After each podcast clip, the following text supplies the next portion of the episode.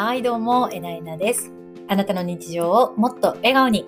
このチャンネルはヨガのオンライン授業を展開している私が健康美容免疫力向上に役立つとっておきの方法。そしてヨガで人生を切り開ける人生の問題解決に使える関西弁のヨガラジオです。今日のテーマは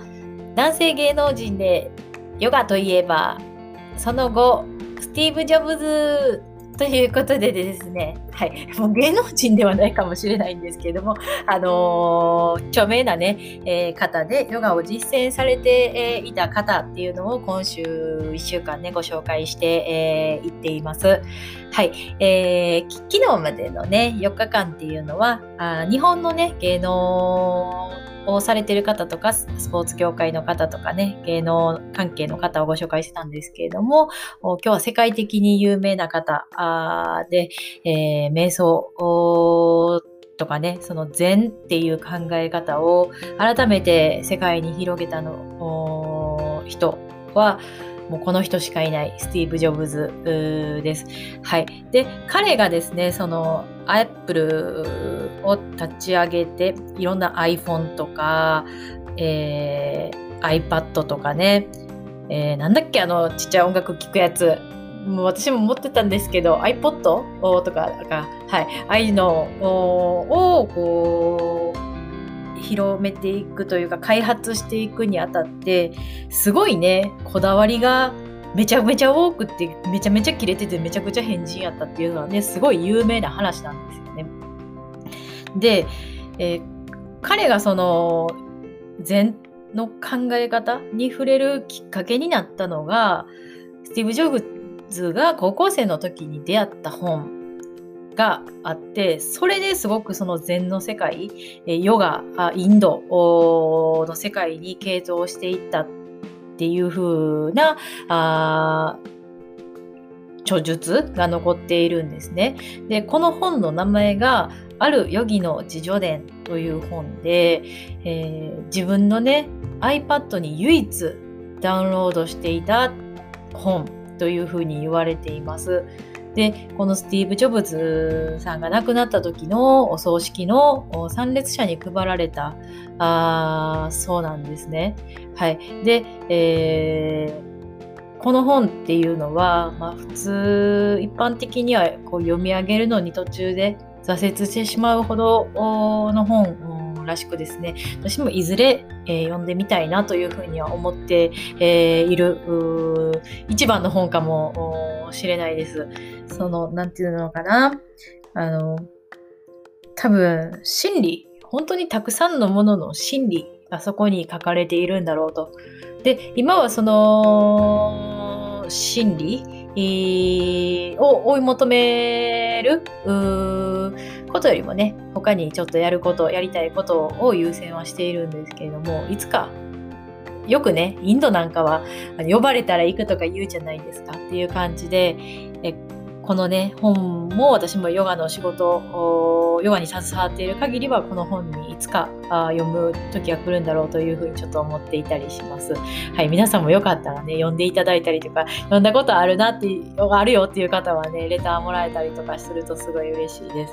はい、この、今ね、世界を変えたと言われている iPhone なんですけれども、iPhone、まあ iPhone だけじゃなく Apple 社ですよね。はい。この洗練さを極めたそのジョブズのものづくりのその考え方、思考、思想の背景に善があるっていうふうに言われていてて、はい、あのー、高校生の頃からね、インド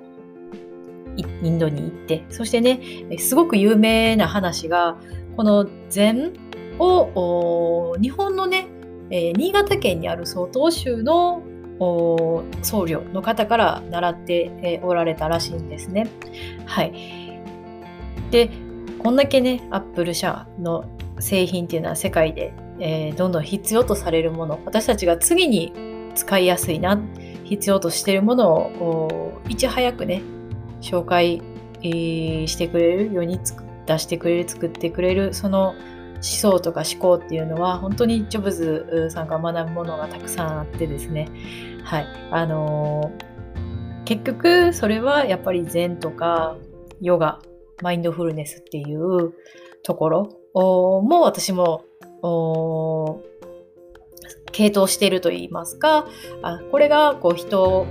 を幸せにしたりとか幸せにするものを生み出したりするのに必要な思考回路思想なんだなっていうのをすごくね、えー、肌で体で心で感じるので、えー、私はあヨガあのね、えー、仕事をしていこうっていうふうに思ったり、えー、してるんですね。で、ね、実際ビジネスマン、著名人、賢人、偉人、たくさんの方が、え、ヨガをされているのでね、あの、もし、えー、興味あるなっていうふうに思われた方はあ一緒にねヨガあしていきませんかと今ねウィズコロナ時代でね家の中でできる運動も兼ねてますし、またね、その、このオンライン、情報の処理いっていう中で、やっぱこう自分をね、こう情報の中から制御していくスキルを身につけることが必要なんですね。それの一つがやっぱり瞑想、自分に一致していくっていうことかなと思っています。はい。今日も最後まで聞いてくださってありがとうございます。いや、ちょっとジョブズのね、変な話ももうすごいしたかったんですけどね、なんか、何やったかななんかいっぱいあの方変なとこあるじゃないですか。だから言ったらもうそうヨガとか禅とかで言うともう死んだ万象の宇宙とかまで頭がいっちゃうからね。なんか日常のことってすごいさまつに感じられる時もあるんですよね。だから他の人が常識的に考えてこうとか言ってる話がそう頭の思想がそっちに行っちゃったらもうほんとどうでもいいことになっちゃう。何言ってんねんみたいな感じになるんですよね。服着替えへんとかに臭かったとか有名ですもんね。そういう話もしたかったんですけどそそういう側面もやっぱりあの系統してしまいすぎるとそういうところにもなるからそういうとこはちょっとあのちょっと注意、注意は別にいいんやけど、私はちょっと臭くなるのは嫌やな、自分はとか思って、思う話をすごいしたかったんですけど、なんかこんな感じになっちゃいました。はい。今日も最後まで聞いてくださってありがとうございます。